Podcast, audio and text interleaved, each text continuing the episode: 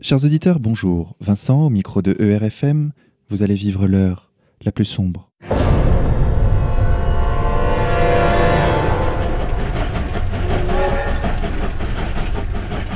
Aujourd'hui, chers auditeurs, nous allons parler de Dieu, ou plus précisément de la nécessaire insoumission chrétienne face aux nouvelles théologies. Antoine Martin, bonjour. Bonjour. Merci d'avoir accepté notre invitation. Merci à vous. Vous êtes diplômé de l'École nationale supérieure de Lyon et agrégé de lettres classiques. Alors, euh, l'École normale supérieure de Lyon. École normale supérieure de Lyon, pardon. Vous enseignez actuellement le latin, le grec et le français dans un lycée public. Oui.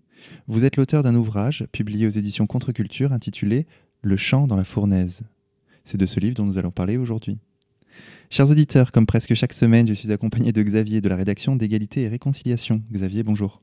Bonjour Vincent, bonjour Antoine, bonjour, à tous. Alors Antoine Martin, ma première question. Pourquoi le chant dans la fournaise?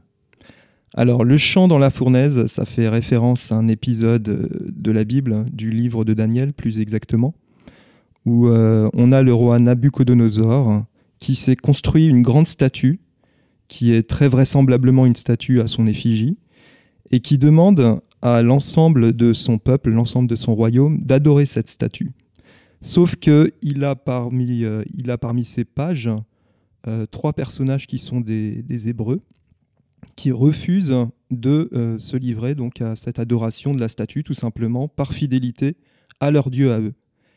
Et donc, Nabucodonosor, très mécontent, décide euh, de jeter dans une grande fournaise de feu ces trois pages qui ont désobéi. Et à ce moment-là, il se passe un miracle, c'est-à-dire que dans la fournaise de feu, ils sont préservés de la mort et du coup, ils entament, ils entonnent plus exactement un, cantique, un cantique de louange au vrai Dieu, justement. Alors, la première, euh, le premier niveau de lecture de ce cantique, c'est que c'est un cantique de louange au vrai Dieu, comme je viens de le dire. Le deuxième niveau, c'est que évidemment Nabucodonosor est là pour entendre tout ça. Donc chaque fois qu'une louange est adressée au vrai Dieu, c'est une manière aussi de dire au roi de Babylone, le vrai Dieu, ce n'est pas toi. Et donc là, par cette euh, anecdote que vous mentionnez dans votre livre, on entre tout de suite au cœur du sujet, qui est de la nécessaire insoumission des chrétiens face aux nouvelles théologies.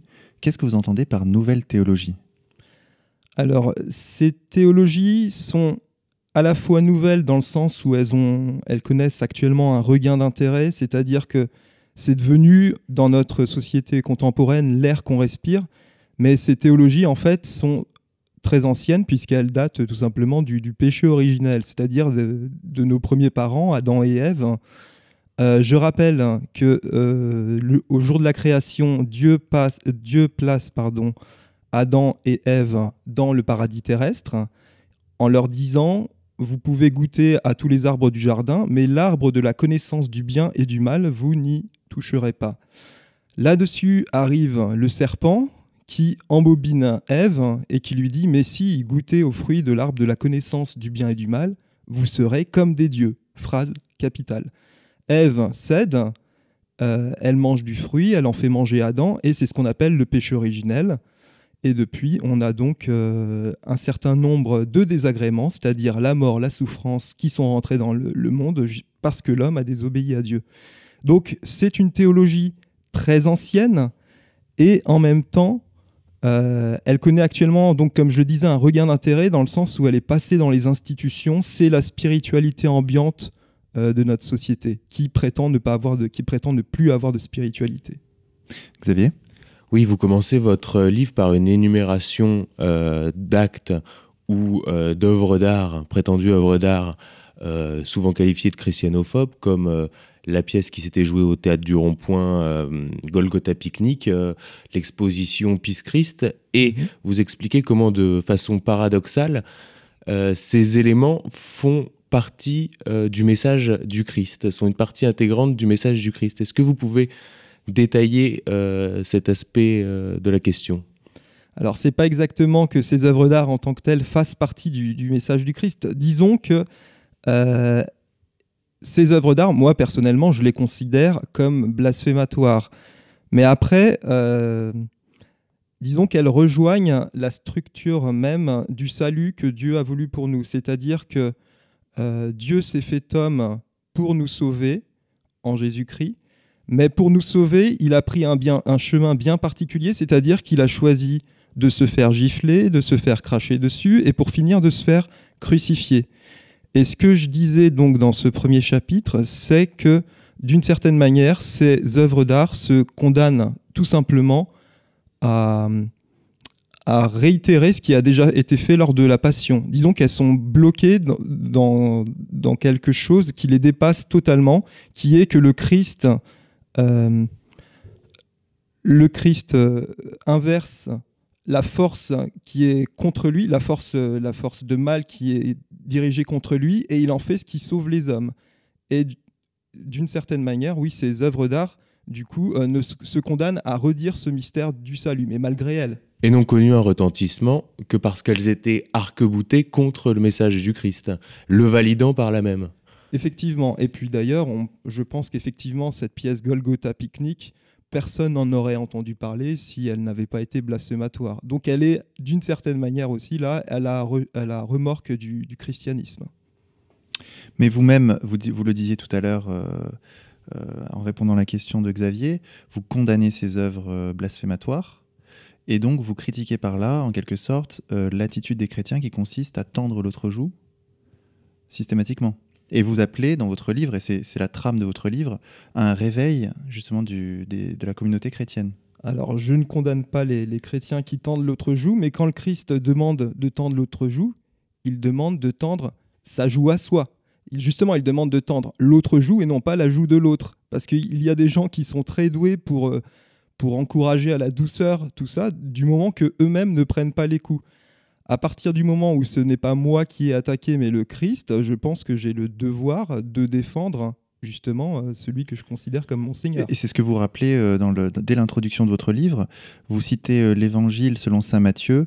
Ne pensez pas que je sois venu apporter la paix sur la terre. Je ne suis pas venu apporter la paix, mais le glaive.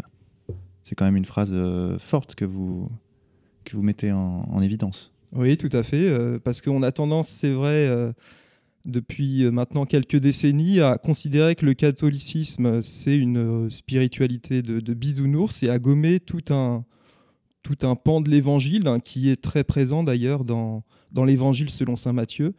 Euh, d'ailleurs, j'invite les auditeurs, euh, pour ceux qui ne connaîtraient pas, à, visionner donc euh, le, le, film de Pasolini, l'évangile selon saint Matthieu, qui est très fidèle, qui reprend vraiment les paroles du Christ phrase après phrase et on prend une grande claque dans la figure parce qu'on s'aperçoit que le christianisme qu'on connaît habituellement, bah, ce n'est pas tout à fait ça.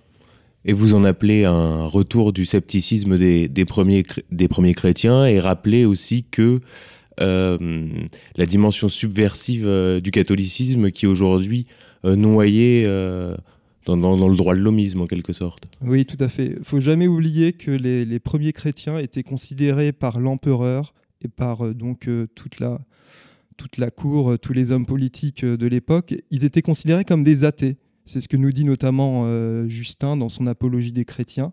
Ça, on l'a totalement perdu de vue, tout simplement parce qu'on est passé par 2000, 2000 ans de christianisme régnant. Et il va peut-être falloir apprendre à redécouvrir cette dimension subversive qui était au cœur du, du j'ai envie de dire, du premier christianisme. Alors, en parlant du, justement du caractère subversif de votre livre, vous abordez un sujet extrêmement sensible, c'est celui de la Shoah. Alors, vous, vous dites que la Shoah est devenue, selon vous, une religion, avec ses fidèles, ses apôtres, ses blasphémateurs, son inquisition, euh, un absolu indépassable de la souffrance humaine, en même temps qu'un nouveau paradigme, je vous cite. Est-ce que vous pouvez nous en dire plus? Bah, Vous avez déjà dit pas mal de choses. Euh, disons que effectivement, on a l'impression que la Shoah c'est devenu euh, le nouveau Golgotha, euh, c'est-à-dire que sauf que ce n'est pas un Golgotha qui sauve comme celui sur lequel est mort le Christ, c'est un, une espèce de dette contractée envers l'ensemble d'une, population ad vitam aeternam, c'est-à-dire pour toujours. Et cette dette, il faudrait éternellement la payer, demander pardon, euh, donc c'est en cela que je parle de, de nouvelles euh, religions, effectivement. Sans rédemption ni pardon possible. Sans rédemption Ce qui est ni, radicalement ni, ni différent. rachat. ouais. C'est-à-dire qu'on peut tenter de se racheter en, en continuant à en demander pardon, en faisant le maximum, mais de toute façon, cette dette n'est pas rachetable. Et je pense que les tenants de cette religion considéreraient cela comme une insulte si on disait que cette souffrance est rachetable. Alors pour étayer euh, vos, propos, euh, dans votre livre, vous citez euh, Alain Besançon, directeur d'études à l'école des hautes études en sciences sociales, académicien, qui dit, je cite, La religion de la Shoah a vocation universelle. Elle est enseignée à toutes les nations, elle a tous ses musées, elle fait désormais partie des programmes scolaires. Elle entre dans la religion des chrétiens non seulement comme le souvenir d'un crime d'exception, mais parce qu'elle possède avec le christianisme une certaine parenté de structure. Un innocent a été mis à mort, le Christ, le peuple juif. Tous les hommes, toutes les nations sont enveloppés dans ce péché par action, omission, négligence, abandon. Mais cette passion n'a pas la valeur d'une rédemption.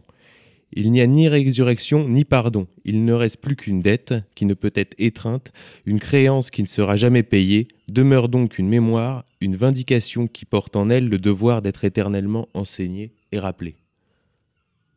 Oui, bah, je crois que tout est dit en quelques lignes, qui sont en plus euh, d'Alain Besançon, qui n'est pas n'importe qui.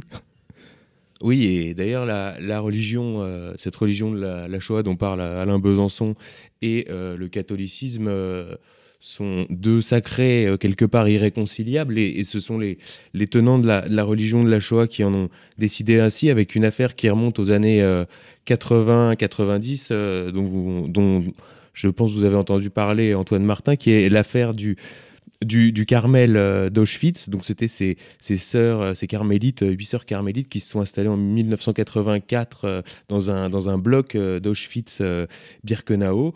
Et cet événement avait déclenché une, une levée de boucliers euh, des, organisations juives. Donc, euh, elles avaient été attaquées. Enfin, il y avait eu des manifestations de militants sionistes, euh, toutes sortes d'organisations comme le CRIF en avaient appelé au pape et avaient dénoncé justement une christianisation de la mémoire de la Shoah. non, effectivement, je connaissais pas cette anecdote. Alors, il y a un sujet qui est très intéressant que vous effleurez dans votre, dans votre livre, c'est celui du transhumanisme. Alors nous, on en a parlé à ERTV, on a même couvert une, la première euh, manifestation euh, transhumaniste euh, à Paris, qui était une séance de puçage des gens. Donc vous, vous expliquez qu'en réalité, là, c'est cette nouvelle tendance relève d'une volonté de l'homme de se faire Dieu. Est-ce que vous pouvez nous expliquer exactement cette nouvelle théologie que vous oui, alors, mettez en évidence? Euh, ce n'est pas moi qui le dis exactement. C'est-à-dire que je le dis, bien sûr, mais je le dis en reprenant le fondateur, enfin un des pères fondateurs du transhumanisme lui-même, qui est Ray Kurzweil, euh, qui lui-même euh, dit à la fin d'un documentaire qui lui est consacré, dans lequel il est d'ailleurs très mis en, valeur. Hein, c'est carrément hagiographique comme documentaire, c'est-à-dire que il reçoit éloge sur éloge. Et la dernière phrase de ce documentaire prononcée par Ray Kurzweil lui-même, c'est Alors, Dieu existe-t-il? Eh bien, pas encore. Et donc là, on voit bien que le transhumanisme est empreint d'une certaine spiritualité qui consiste non plus à recevoir l'homme comme une créature de Dieu, mais à, faire de l'homme un, Dieu en devenir, un, un futur Dieu. L'idée, c'est d'arriver à un homme Dieu. Je pourrais pas tellement dire mieux. Immortel. Immortel, totalement. Et c'est d'ailleurs ce que, ce que représente la couverture hein, de votre livre, euh, illustré par, euh, par notre camarade Marie. On y voit euh, deux hommes, en fait, c'est la, c'est la peinture qu'il y a dans la chapelle Sixtine, c'est ça? Oui, tout à fait. Où, et là, elle a substitué Dieu, qui donc fait naître l'homme, en un homme. Donc en fait, on a deux hommes sur votre couverture. Vous l'avez faite avec elle, cette couverture Non, non elle, l'a, elle l'a fait toute seule. elle a dû lire euh, une bonne partie du bouquin. En tout cas, elle l'a bien compris, c'est le moins qu'on puisse dire. Et euh, effectivement, euh, Dieu est remplacé par Adam, puisque cet homme n'est pas n'importe lequel, c'est le premier, c'est Adam. Sauf qu'ici, Adam ne reçoit pas son existence de Dieu, mais il se crée lui-même à l'image donc des nouvelles théologies dont nous parlons, dont, dont le transhumanisme et qui s'inscrit euh, dans euh, donc justement ces, ces, nouvelles, ces nouvelles religions, donc cette religion de l'homme fait Dieu, qui a débuté euh, au 19e siècle et même euh, à la fin du, du 18e avec, euh, avec le long processus qui a mené à la laïcité. Donc vous appuyez sur de nombreuses citations d'hommes politiques républicains, de Léon Gambetta à Vincent Payon, en passant par Jules Ferry, et vous concluez La laïcité à la française apparaît tout à la fois comme un athéisme d'État et une religion d'État. Nous assistons en fait ici à une inversion des pôles profanes et sacrés de notre monde le sacré traditionnel doit rentrer dans la sphère du profane et ce qui relève du profane accéder au rang de sacré. Vous dénoncez là une, inversion des valeurs. Tout à fait. Et surtout, je dénonce une hypocrisie. C'est-à-dire que euh, ça n'a pas empêché Vincent Payon, qui sait très bien et qui le dit dans ses, dans ses travaux universitaires, euh, il sait très bien que la laïcité, c'est une spiritualité. C'est même lui qui, a, qui a fait redécouvrir ce pan spirituel de la laïcité euh, par ses travaux. Et ça ne l'a pas empêché de, euh, de publier une charte de la laïcité à placarder dans tous les établissements scolaires, dans lequel il redit que la laïcité est une neutralité, comme s'il ne savait pas que ce n'est pas le cas. Ce n'est pas une neutralité, c'est une religion, c'est une émanation spirituelle euh, d'une religion maçonnique, on peut le dire comme ça. Et donc cette euh, religion de l'homme fait Dieu, c'est aussi concrétisé dans la Déclaration euh, des droits de l'homme de 1948. Et euh, Vous en parlez dans votre livre. Oui, tout à fait. Alors, j'ai pas envie de parler exactement de la déclaration de, 1948, mais je vous entends parler. Ça me fait penser à, à, autre chose. Ça me fait penser à la déclaration des droits de l'homme de 1789, à l'occasion duquel il y avait eu un tableau officiel qui avait été peint. Il est très intéressant ce tableau officiel parce que dessus, qu'est-ce qu'on voit? On voit les droits de l'homme qui sont inscrits sur deux tables de la loi. Il y a donc une référence directe au livre de l'Exode où Dieu donne à Moïse les dix commandements sur deux tables de la loi. C'est donc une manière très claire, dès la jeunesse des droits de l'homme, hein, euh, c'est une manière très claire de nous dire euh, les droits de l'homme, c'est, ce sont les nouveaux dix commandements. Ce sont les nouveaux dix commandements que Dieu ne donne plus à l'homme, mais que l'homme se donne à lui-même. Ce sont des droits que l'homme se donne à lui-même. Il prend son, indépendance par rapport à son créateur. Et c'est la promesse euh, d'un paradis terrestre euh, sans Dieu, en quelque sorte, qu'on retrouve par exemple dans la chanson euh, Imagine de, John Lennon, dont, vous rappelez les, les paroles dans, votre livre. Et pourtant, le catéchisme de l'Église catholique rappelle c'est cet état d'auto-exclusion définitive de la communion avec Dieu et avec les bienheureux qu'on désigne par le mot enfer. Oui, tout à fait. Et euh, ce qui est assez intéressant, c'est qu'a priori, c'est vrai que quand on, parle de l'homme qui se fait Dieu, on se dit, euh, bah, ça a l'air très généreux, ça a l'air d'être un projet humain viable, etc. Mais on se rend compte que dans la pratique, dès que, dès que justement on essaie d'incarner cette théologie, on se rend compte que c'est mortifère. Euh, si l'on veut transfigurer l'homme en Dieu, on le défigure de manière quasi systématique. Il y a un exemple qui est très clair, euh, c'est le transsexualisme. Bon, je ne vais pas vous faire un dessin, mais voilà, là on a un exemple très clair d'une volonté euh, pour certains individus de dépasser leurs limites qui aboutit à une défiguration malheureusement. On en arrive à un sujet qui est très intéressant dans votre livre, c'est celui du matérialisme qui est en fait une nouvelle théologie, qui fait partie de ces nouvelles théologies dont vous parlez. Au chapitre 4, après la vérité, je vais vous citer. N'avez-vous jamais expérimenté la situation suivante?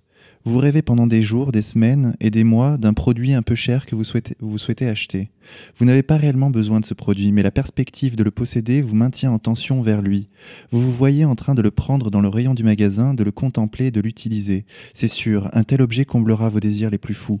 Un matin, vous franchissez le pas, vous vous rendez dans la boutique où vous avez repéré l'objet de vos fantasmes, vous le saisissez de vos mains tremblantes d'émotion et vous vous dirigez vers la caisse. Mais avant même d'être entré chez vous, avant même peut-être d'avoir sorti l'achat de son emballage, un immense désenchantement vous envahit. Ce n'était donc que ça Où donc est passé le bonheur qui devait accompagner la jouissance de cet objet pour les siècles des siècles? Vous vous servez une fois ou l'autre de l'objet en question, puis ce dernier termine au fond d'un placard. Parfois, dans un moment de demi-lucidité, vous vous demandez comment vous avez pu croire que vous pouviez acquérir la béatitude absolue pour 400 euros. Donc en fait, vous expliquez que l'homme investit la matière euh, les choses d'une mythologie, d'aspiration spirituelle. Totalement, et puis on les retrouve euh, dans, dans la publicité, hein. c'est-à-dire que dans la publicité, on a l'impression d'avoir affaire à des, notamment à des corps glorieux. Là, c'est un certain Fabrice Adjadj qui dit, ça dans, un de ses, livres, euh, c'est-à-dire des corps totalement euh, délivrés de la, pesanteur bah, du caractère mortel de l'homme, tout simplement. Et donc, c'est là que vous rappelez euh, tout au long de votre livre la nature profondément subversive du message chrétien. Vous appelez à outrager ces faux dieux, donc euh, ce, ce, matérialisme, euh, ce consumérisme. Vous parlez de consumérisme dans votre livre. Moi, j'ai un Mhm. ami qui critiquerait ce mot. Il dit, ce mot n'est pas, ne veut pas dire ce que, ce que vous le croyez qu'il dit. enfin, et donc les faux dieux que nous sommes tentés d'adorer. Donc, mais quels sont, par quels moyens concrets les chrétiens peuvent-ils lutter contre ce système tout entier qui nous amène finalement vers, le, vers la consommation de masse et vers le, si vous voulez, le- la, société du désir permanent? Par, par quelle médiation? Euh, alors déjà, euh, tout simplement, je dirais en étant authentiquement chrétien. Je pense pas qu'en fait il y ait tellement à rajouter euh, des plans ou des, projets. Il suffit simplement de, suivre l'Évangile, de suivre ce qu'il nous dit. Et euh, je pense que spontanément, si on essaie vraiment de vivre en conformité avec ce que nous dit le Christ, on sort de fait de cette, euh, bah, de cette nébuleuse consumériste. Bon, peut-être que le terme ne plaît pas à tout le monde, mais c'est pas grave. Euh, je pense qu'on qu'on en sort spontanément d'une certaine manière.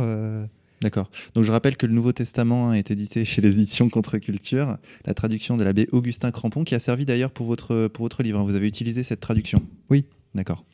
Oui, alors Antoine, euh, Antoine Martin, donc euh, après avoir euh, déboulonné toutes ces nouvelles spiritualités, qu'il s'agisse de droits de l'homme, de la laïcité, du consumérisme, du matérialisme, mais vous parlez également des innombrables chapelles qui constituent le protestantisme, de la Shoah, vous vous attaquez aussi à l'Église catholique elle-même et à un événement qui s'est passé en 1962 et qui est le Concile de Vatican II. Alors pour les auditeurs qui qui connaîtraient pas ce qu'est le, Concile de Vatican II, est-ce que vous pouvez euh, résumer euh, ce qui s'y est fait, ce qui s'y est dit euh, rapidement? Alors, résumer Vatican II en quelques phrases, ça va être difficile. Disons qu'à cette époque, euh, l'Église s'est réunie en, session plénière, on pourrait dire ça comme ça, avec euh, des milliers d'évêques, ou des centaines, disons. Et euh, l'idée, la grande idée, c'était que l'Église devait s'ouvrir au monde, devait aller vers le monde pour dialoguer avec lui, pour rendre le message du Christ plus audible. C'était l'idée de départ. Bon, ce qui s'est passé en réalité, selon moi, et selon beaucoup d'autres, euh, c'est qu'on a eu une espèce d'édulcoration du message du Christ, c'est-à-dire que l'Église s'est ralliée euh, au monde dans le pire sens euh, de, de ce mot. C'est-à-dire elle a renoncé à la modernité, on peut le dire comme ça, exactement. C'est l'idée que la tradition, euh, pour être vivante, doit être mouvante. C'est-à-dire qu'en vérité, c'est l'idée que la tradition est quelque chose de par définition mort. La tradition est une transmission, elle est vivante, mais il n'y a pas à la, il n'y a pas à la, à la trahir pour qu'elle reste vivante. Elle se suffit à elle-même, il suffit d'y rester fidèle, tout simplement.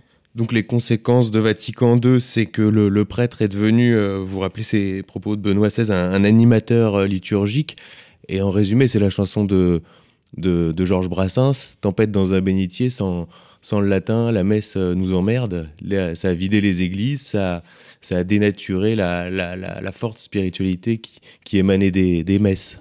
Tout à fait. Et puis c'est vrai que quand vous allez, alors peut-être qu'à Paris on est un petit peu euh, préservé de ça, je ne sais pas, mais c'est vrai que quand vous allez dans une paroisse de campagne avec un, prêtre d'un certain âge, vous avez une espèce d'infantilisation qui est là. euh, une infantilisation d'ailleurs de, personnes âgées, hein, parce que c'est vrai que malheureusement les messes dominicales, ça tourne un peu au club du troisième âge, euh, tout simplement parce qu'on n'est pas axé sur le Christ. Il s'agit d'être ensemble pour faire Église, c'est le, c'est le grand mot. Et malheureusement, le, Christ n'est pas au centre. Ce qui est au centre, c'est la communauté. Et la messe, au lieu de devenir un, lieu de célébration du Christ, devient un lieu de célébration de soi-même.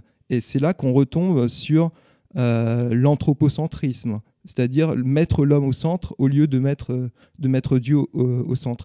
Euh, je reviens juste sur une expression que vous avez employée avec laquelle je ne suis pas d'accord. Euh, je n'attaque pas l'Église. Au contraire, je pense qu'en faisant ce travail-là de d'élucidation de Vatican II notamment, je la défends. Je rappelle à nos auditeurs qu'on a un livre qui parle de cette euh, question du Vatican II, un livre de Léon de Poncin, Les Juifs et le Concile Vatican II, édité aux éditions Contre-Culture. Alors il y a une question que vous n'abordez pas ou très peu dans votre livre, et qui pourtant me semble centrale sur ce sujet, c'est la question de l'islam en France.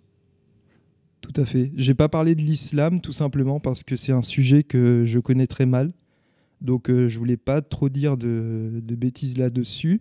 Ce que j'ai constaté quand même dans, le livre, c'est qu'au moment de, la préparation de la loi sur le mariage pour tous, on avait eu quand même un, début de mobilisation qui semblait prometteur, euh, où euh, catholiques et musulmans se retrouvaient côte à côte contre le mariage pour tous.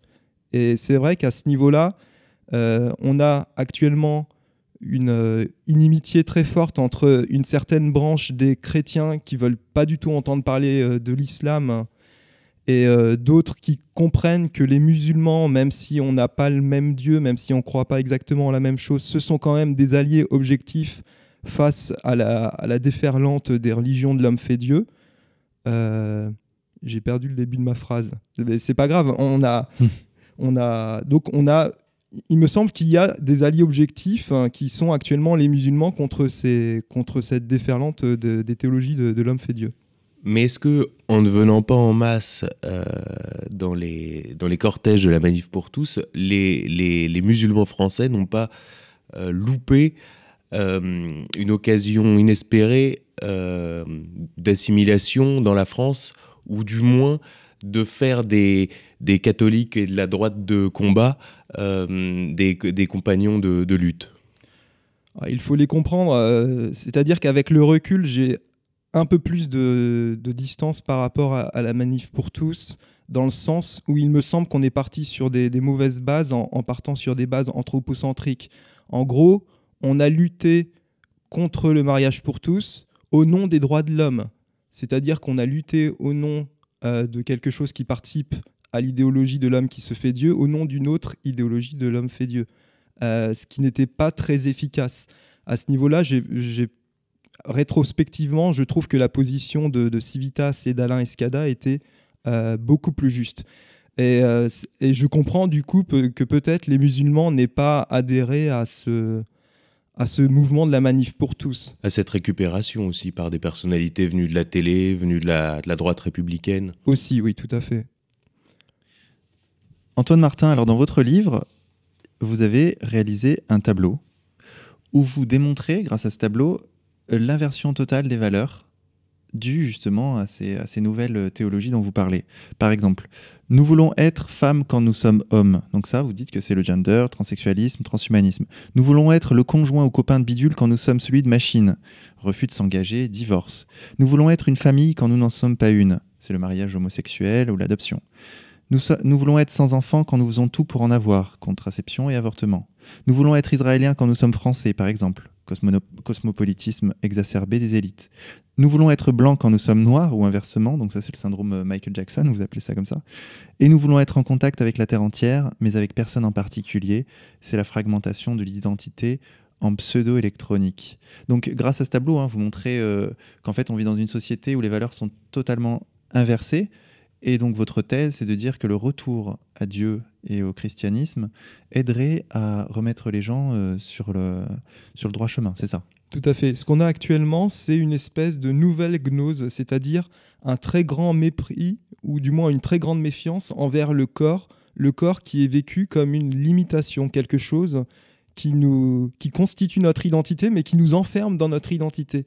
Et cet enfermement, il faudrait s'en libérer donc par tout ce que, par tout ce que vous venez de citer, hein, euh, le transsexualisme, euh, le, enfin voilà, vous avez, vous avez redit tout le tableau. Alors Antoine Martin, vous voyez bien que depuis tout à l'heure, je vous pose des questions un peu euh, vagues, mais en réalité, ce que, ce que je voudrais savoir, c'est, par exemple, moi, je, je, connais un homme qui a qui a fait ce, dont vous parlez dans votre livre, c'est-à-dire remettre la spiritualité au centre du débat politique, au cœur de la politique. Concrètement, c'est Hugo Chavez. D'accord. Simplement, euh, Hugo Chavez, il n'a pas fait que ça. Il a, Hugo Chavez, c'est un militaire. Et donc, en fait, il a reconnecté ces deux choses qui avaient été séparées volontairement c'est-à-dire le pouvoir militaire et le pouvoir euh, théologique, enfin la, croyance, vous voyez Et n'est-ce pas justement la réunion, parce que quand, quand on sépare ces deux pouvoirs, c'est l'argent qui, qui, qui, prend le pouvoir. Et donc n'est-ce pas justement la réunion de ces deux pouvoirs qui permettrait de, de réaliser ce que vous appelez de vos voeux, cette insoumission face au faux Dieu Et un retour au catholicisme euh, politique, un catholicisme de combat. C'est-à-dire que votre livre, en fait, parle d'un aspect qui est très important, qui est celui de la croyance, mais pas de cet autre aspect. Et donc, en fait, peut-être manque-t-il justement cette, euh, cette connexion. Qu'est-ce que vous en pensez? Effectivement, c'est peut-être quelque chose qui manque. Je, n'ai pas la fibre très politique. Euh, alors, il y a la question des moyens qui se pose. S'agit-il à ce moment-là euh, de donner des armes aux chrétiens ou s'agit-il de christianiser le, politique et le militaire? Vous voyez dans quel sens, euh, dans quel sens faut-il le faire? Peut-être faut-il faire les deux ou, au moins y réfléchir, ou au moins euh, justement parler de, cet aspect concret des choses, vous voyez, et ne pas rester uniquement dans le débat euh, théologique. C'est peut-être ça qu'on peut reprocher aux, chrétiens, euh, à la communauté chrétienne de France. c'est peut-être effectivement un écueil, un écueil qui est le nôtre. il me semble effectivement, oui, qu'il y, a, qu'il y a une christianisation du politique qui doit être faite. Euh, après, il faut bien se souvenir que euh, jamais un régime politique ne sera l'incarnation ultime et définitive du royaume de Dieu. Le royaume de Dieu, ça reste par-delà la mort, par-delà la, fin du monde même, j'ai envie de dire. Euh, mais effectivement, il y a sûrement quelque chose à faire à ce niveau-là. Et il y a quelques années, hein, l'Église nous a, nous a livré, euh, notamment, je crois, sous l'autorité du, cardinal Ratzinger, le compendium de la doctrine sociale de l'Église. Et ça, c'est un élément qu'on doit redécouvrir. Alors justement, quel, euh, quel euh, regard portez-vous sur le leadership, comme dirait Nicolas Sarkozy dans l'Église catholique, c'est-à-dire le pontificat du, du pape François? Alors, euh, comme beaucoup de, catholiques actuellement, je suis assez gêné et embarrassé par, euh, François, euh, notamment par sa communication. C'est notamment un des premiers papes qui s'affiche avec des couples homosexuels, voire transsexuels. Bien sûr, il faut accueillir tout le monde, bien sûr, il faut aimer son prochain, mais quel est le message qu'il veut, qu'il veut transmettre en faisant cela? Il y a une ambiguïté, une ambiguïté qui, qui, demeure hein, au fil de ses interventions, une ambiguïté qu'on retrouve par exemple d'ailleurs euh, dans, dans, ses interviews. Récemment, il a déclaré, ou il aurait déclaré à un certain journaliste qui s'appelle euh, Scalfari, euh, qu'il allait accorder la communion aux divorcés mariés. Alors, je ne vais pas être trop technique, mais en gros, ça revient à, nier l'indissolubilité du mariage chrétien. À l'issue du synode pour la famille. Sur la voilà. Alors, euh, le monsieur communication du Vatican, euh, le père Lombardi, a tout, de suite démenti en disant que ce journaliste Scalfari, donc, qui disait retransmettre les propos du, pape, n'était pas fiable. Mais on peut se demander pourquoi euh, le pape continue à s'adresser et à accorder des, entretiens particuliers à ce monsieur qui, soi-disant, donc déforme systématiquement les, propos du pape. ce qui me gêne beaucoup avec François, c'est qu'il y a une ambiguïté qui semble cultivé. Ça me fait de la peine à le dire. On n'est jamais à l'aise pour critiquer le pape, mais c'est ça. Est-ce qu'à la manière euh, de Jean-Paul II, il n'est pas une icône mondialiste au même titre que, Lady Gaga, Brad Pitt, euh, Sean Penn euh, et, tout un, panel de personnages un peu droit de l'homiste Finalement, est-ce que c'est pas le pape qui plaît aux gens qui ne sont pas catholiques? C'est une excellente question et c'est vrai qu'on peut se la poser. Euh, il y a quelque chose qui est assez étonnant aussi pour quelqu'un qui est censé euh, donc euh, transmettre le message du Christ, qui, comme je le dis dans mon, livre, n'est pas venu apporter mais n'est pas venu apporter la paix mais le glaive. ce qui est assez curieux quand même, c'est qu'il est constamment encensé par la presse. vous allez par exemple sur le site de, de Goliath, c'est la presse catholiques de, gauche, et euh, ils sont assez euh, gentils avec François. Ils ne l'étaient pas avec, euh, avec ses prédécesseurs. Et là, il y a vraiment des questions à se poser sur le fond. C'est-à-dire, est-ce que l'Église de, François prétend rester fidèle ou pas au, message du Christ? Et sans même parler de Goliath, toute la presse, y compris la, presse de gauche, Libération, c'est le pape François, le bon pape François, alors qu'on se rappelle de, des caricatures euh, dont euh, cette même presse avait affublé son prédécesseur Benoît XVI, qui était appelé Ratzinger pour bien rappeler son côté allemand, dont on rappelait sans arrêt son passé dans les jeunesses hitlériennes, alors que par définition, il n'avait pas du tout de prise sur, sur son enfance. Pourquoi? Parce qu'il était un pape qui avait tendu une main à des branches euh, plus traditionnelles de l'Église. Tout à fait. Et d'ailleurs, euh, je pense que pour comprendre peut-être la situation d'aujourd'hui, je ne suis pas sûr à 100% de ce que je vais dire, mais justement, vous parlez de Benoît XVI, et je crois qu'il faut revenir à un événement sur lequel on est trop vite passé, qui est la démission de Benoît XVI.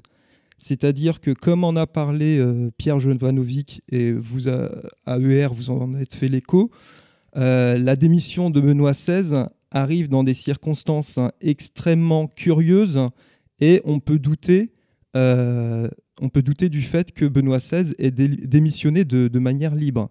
C'est-à-dire que si je peux rappeler la chronologie, le Vatican se voit interdit euh, enfin, se voit suspendu de transactions bancaires à partir du 1er janvier 2013. Le 11 février 2013, Benoît XVI annonce au monde entier sa démission. Et le lendemain, le 12 février 2013, comme par magie, les transactions électroniques sont à nouveau autorisées au Vatican. Donc là, on peut se demander s'il n'y a pas effectivement un lien de cause à effet. Et euh, ce que je raconte là, hein, c'est factuel, on peut le vérifier. Alors, tout le monde a vu euh, la, démission euh, de, Benoît XVI, mais des journaux aussi ont rapporté hein, cette suspension des paiements électroniques au Vatican qui était annulée le lendemain donc de l'annonce de cette démission. Ça aussi, c'est dans des journaux. Curieusement, d'ailleurs, les journaux qui sont très forts pour, pour repérer des complots qui se trameraient dans les couloirs obscurs du Vatican, personne n'a fait le lien entre ces deux informations. C'est assez curieux. Alors pourquoi je vous parle de ça? Parce que euh, la démission d'un pape et l'élection d'un pape, ce sont des choses qui se font selon des règles.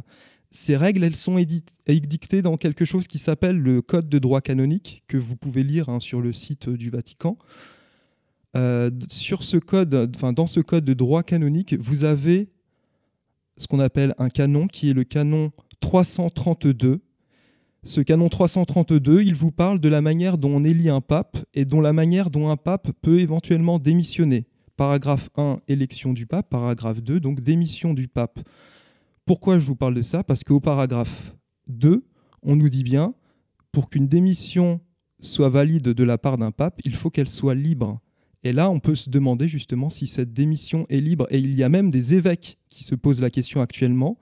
C'est-à-dire que vous avez un certain monseigneur euh, Yann Pavel Lenga, un évêque du, Kazakhstan, qui a publié le 1er janvier dernier une lettre ouverte dans laquelle il dit Il est difficile de croire que Benoît XVI ait démissionné de manière libre.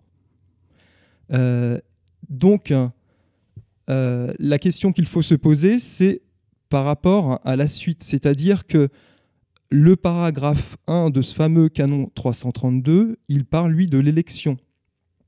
L'élection du pape elle se passe normalement, elle doit être légitime, c'est le mot qui est employé. Est-ce qu'une élection, est-ce qu'on peut élire un pape quand un autre est encore en place? Non, a priori, non, cette élection n'est pas légitime. Donc si on recolle un peu les morceaux de, ce raisonnement que je suis en train d'essayer de, faire devant vous, si Benoît XVI n'a pas démissionné librement, ça veut dire que sa démission n'est pas valide. Ça veut dire qu'il est encore pape. S'il il est encore pape, ça veut dire que l'élection de son successeur n'est pas légitime. Ce qui voudrait dire que Bergoglio, le cardinal Bergoglio, n'est pas le pape, mais est un antipape. J'ai pas de certitude absolue là-dessus, mais je vois pas trop euh, où est la faille dans mon raisonnement. si quelqu'un a une idée, je, suis preneur. Ça me rassurerait beaucoup de savoir que je me trompe.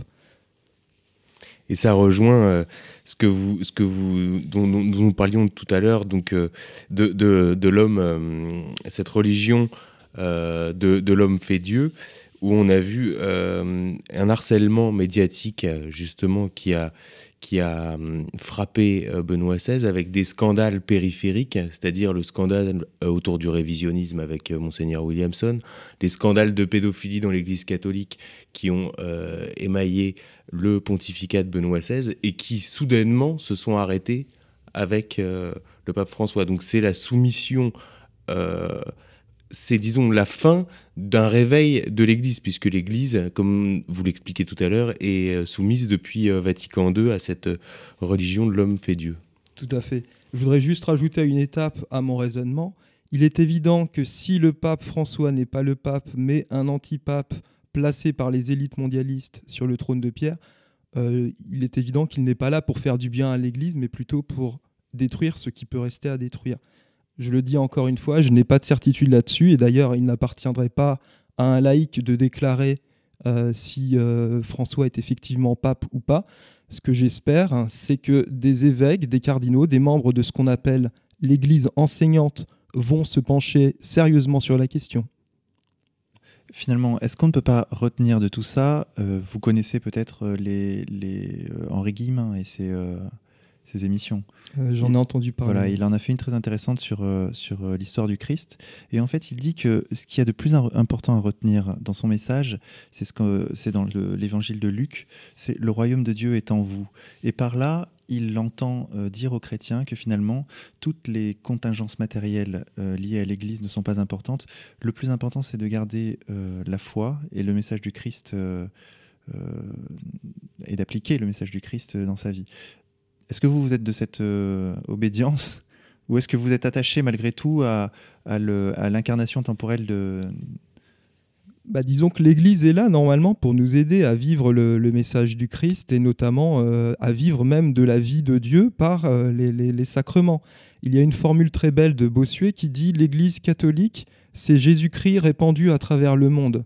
je serais plutôt de, cette, cette obédience-là. Il y a Jeanne d'Arc aussi qui disait qui disait euh, Il m'est avis que du Christ et de l'Église, c'est tout un. C'est-à-dire que euh, l'Église. Euh, enfin, l'Église est indissociable du, Christ. L'Église n'est pas simplement une institution chargée de, de gérer un héritage. L'Église, normalement, doit vivre de la vie même du Christ, sinon elle ne vit pas. Alors pour conclure, je voudrais aborder un, un sujet. Donc, c'est ne pas trahir un secret de dire que vous êtes euh, dans l'éducation nationale, vous êtes agrégé de, de lettres classiques, vous êtes enseignant en lycée. Et euh, un passage m'a beaucoup plu, je dois dire, dans votre, dans votre ouvrage. C'est un, passage où vous, vous revenez sur, euh, sur la, philosophie de, Roland Barthes. Et vous dites, comme Nietzsche avait annoncé la mort de Dieu, euh, Barthes a annoncé euh, la, mort des auteurs en laissant justement euh, la place au lecteur d'interpréter le texte un peu à la manière de ce qui se fait dans l'art dit contemporain, comme La Fontaine de, Marcel Duchamp, qui est en réalité pissotière. Et donc vous, revenez, et là on sent vos études de, lettres, et vous, vous expliquez, je cite, cet engouement dans l'étude des lettres modernes pour les interprétations à n'en plus finir, a naturellement porté au nu les textes en se prêtant plus volontiers à ce type de lecture. Dans les milieux universitaires, on encense désormais les livres à la signification, la signification vague, indéfinie. L'ironie, le second degré, la polyphonie, tout ce qui rend possible une lecture plurielle, polysémique, se voit élevé au rang de chef-d'œuvre littéraire. A l'inverse, les textes porteurs d'un message clair sont mis au rebut sous l'appellation de textes univoques, œuvres à message ou littérature de patronage. Les auteurs eux-mêmes se complaisent parfois dans ce flou artistique et s'ingénient volontiers à brouiller les pistes, ainsi qu'en témoigne le genre récent de l'autofiction, où souvenirs autobiographiques et événements fictionnels se mélangent sans que l'on puisse distinguer le faux du vrai. Alors là, on sent que vous avez souffert pendant vos études. Oui, euh, effectivement. Bah, j'ai aussi euh, une licence de, lettres modernes, donc j'ai eu aussi à, passer par là. C'est quelque chose qui est très présent dans les études de, lettres modernes, effectivement, euh, cette espèce d'engouement pour les textes qui veulent potentiellement tout dire et qui veulent tellement tout le dire qui en fait ne veulent rien dire en fait. Est-ce que ce questionnement sur, sur les textes, cette, cette interprétation, ce serait pas en quelque sorte du, du, talmudisme appliqué à, Victor Hugo, à Balzac euh, Pourquoi pas? Disons que peut-être que c'est une nouvelle manière de, enfin, c'est une manière de considérer cette littérature, cette nouvelle littérature, comme de nouveaux textes sacrés qui auraient une signification infinie. En fait, là, là où l'arnaque se trouve, c'est que la signification de ces textes n'est pas infinie, elle est indéfinie. Et sinon, quel euh, regard portez-vous sur, euh, sur l'éducation nationale? On parle beaucoup, euh, on, parle beaucoup ces derniers temps de Najat Vallaud-Belkacem, de la refonte des programmes. Est-ce que vous pouvez nous dire quelques mots sur, sur ces sujets-là? Vous savez, je, trouve qu'entre alternance de, droite et de gauche, il y a peut-être des accélérations qui se font plus dans un mauvais sens sous un gouvernement de gauche, mais j'ai l'impression que c'est quand même un, processus de, destruction qui est à l'œuvre depuis longtemps et euh, là, effectivement, il, y a une étape qui est franchie, mais ce n'est pas la première et, il y en aura d'autres. Est-ce que vous avez, euh, bah, on, parle souvent du corps enseignant acquis à la gauche, euh, comment vous, voyez cet aspect-là des choses avec vos collègues? Est-ce que vous voyez un réveil? Puisque après tout, on pourrait se dire, les, les enseignants ont été les premiers confrontés à la mondialisation, les premiers à voir arriver l'immigration dans leur classe, et pourtant, ce sont ceux qui sont le plus attachés au système de domination. Ils fournissent euh, le gros de l'électorat du Parti socialiste, etc. Ils sont syndiqués à gauche. Euh, ils font marcher le théâtre subventionné, euh, toute cette machine-là. Est-ce que, est que vous voyez un réveil dans votre profession? Absolument pas. C'est-à-dire que seuls parlent, seuls osent parler de leurs de leur convictions euh, les enseignants qui sont, qui sont de gauche. C'est-à-dire que dans l'établissement, quand il y a une discussion politique, c'est toujours entre deux socialistes. Et donc, les autres, on ne sait pas ce qu'ils pensent. C'est très dur aussi d'avoir une cartographie exacte de, ce que pensent les gens de l'éducation nationale, puisque euh, justement, ce milieu est officiellement acquis à la gauche, ce qui fait qu'il y a ceux qui parlent et puis ceux qui, se taisent. Mais malgré tout, dans votre livre, vous parlez quand même euh, d'un espoir. Vous dites à la fin du livre qu'un vent nouveau se lève. Comment se caractérise-t-il selon vous ce vent nouveau? Ah, euh, je parlais de ça à propos notamment donc de tout ce qu'on avait eu euh, sur le, mariage pour tous. C'est vrai que là on avait obtenu quelque chose en, termes de, mobilisation. Euh, bon, il se peut que malgré tout l'enthousiasme, la, mobilisation soit malheureusement un peu retombée depuis. Peut-être qu'il y a quand même une vigilance accrue de la part des, des catholiques notamment sur sur les questions euh, sociétales. Puis on a quand même beaucoup de conversions au, traditionnalisme en ce moment. Euh. Ça relève pas justement, selon vous, de, ce vent nouveau dont vous parlez? Alors, je n'avais pas ça en tête et c'est vrai que je connais, je, connaissais pas ces, données, mais effectivement, euh, effectivement, oui, ça, relève du vent nouveau. S'il y a des conversions au, traditionnalisme, j'en suis. Notamment chez les jeunes. Notamment chez les jeunes. C'est vrai que ça, c'est quelque chose qui se fait discrètement, dont on ne parle pas beaucoup, mais qui est une immense espérance, effectivement. Antoine Martin, merci beaucoup d'avoir accepté notre invitation. Je rappelle à, nos auditeurs que votre ouvrage Le chant dans la fournaise est disponible sur le site contreculture.com. Alors c'est un livre de 135 pages, un très beau livre, je dois le dire, qu'on lit euh, d'une traite parce, qu'il est vraiment passionnant. Euh, il coûte 12 euros et avec une illustration de notre camarade Marie dont nous avons parlé tout à l'heure, très belle illustration. Xavier, nous nous retrouvons la semaine prochaine pour une émission un peu spéciale. Nous serons euh, avec Alain Soral. Nous décrypterons ensemble la manifestation de la dignité organisée par le Pire où l'équipe euh, de RTV s'est faite euh, agresser. Donc nous reviendrons sur l'argumentaire de l'extrême gauche et leur méthode. Vous avez vu la vidéo, Antoine Martin euh, j'ai vu passer l'article, je n'ai pas pris le temps de regarder la vidéo. Mais je crois que vous avez eu à souffrir un petit peu. Oui, ils ne sont pas réellement inspirés par euh, le message du Christ, à mon avis. Il leur manque encore. Il leur manque encore un peu de spiritualité. Chers auditeurs, nous allons conclure cette émission en musique sur les notes du pianiste Stéphane Blé, qui joue ici la sonate numéro 14, dite Au clair de lune, de Ludwig von Beethoven, disponible en téléchargement sur contreculture.com. Bonne écoute à tous et à la semaine prochaine.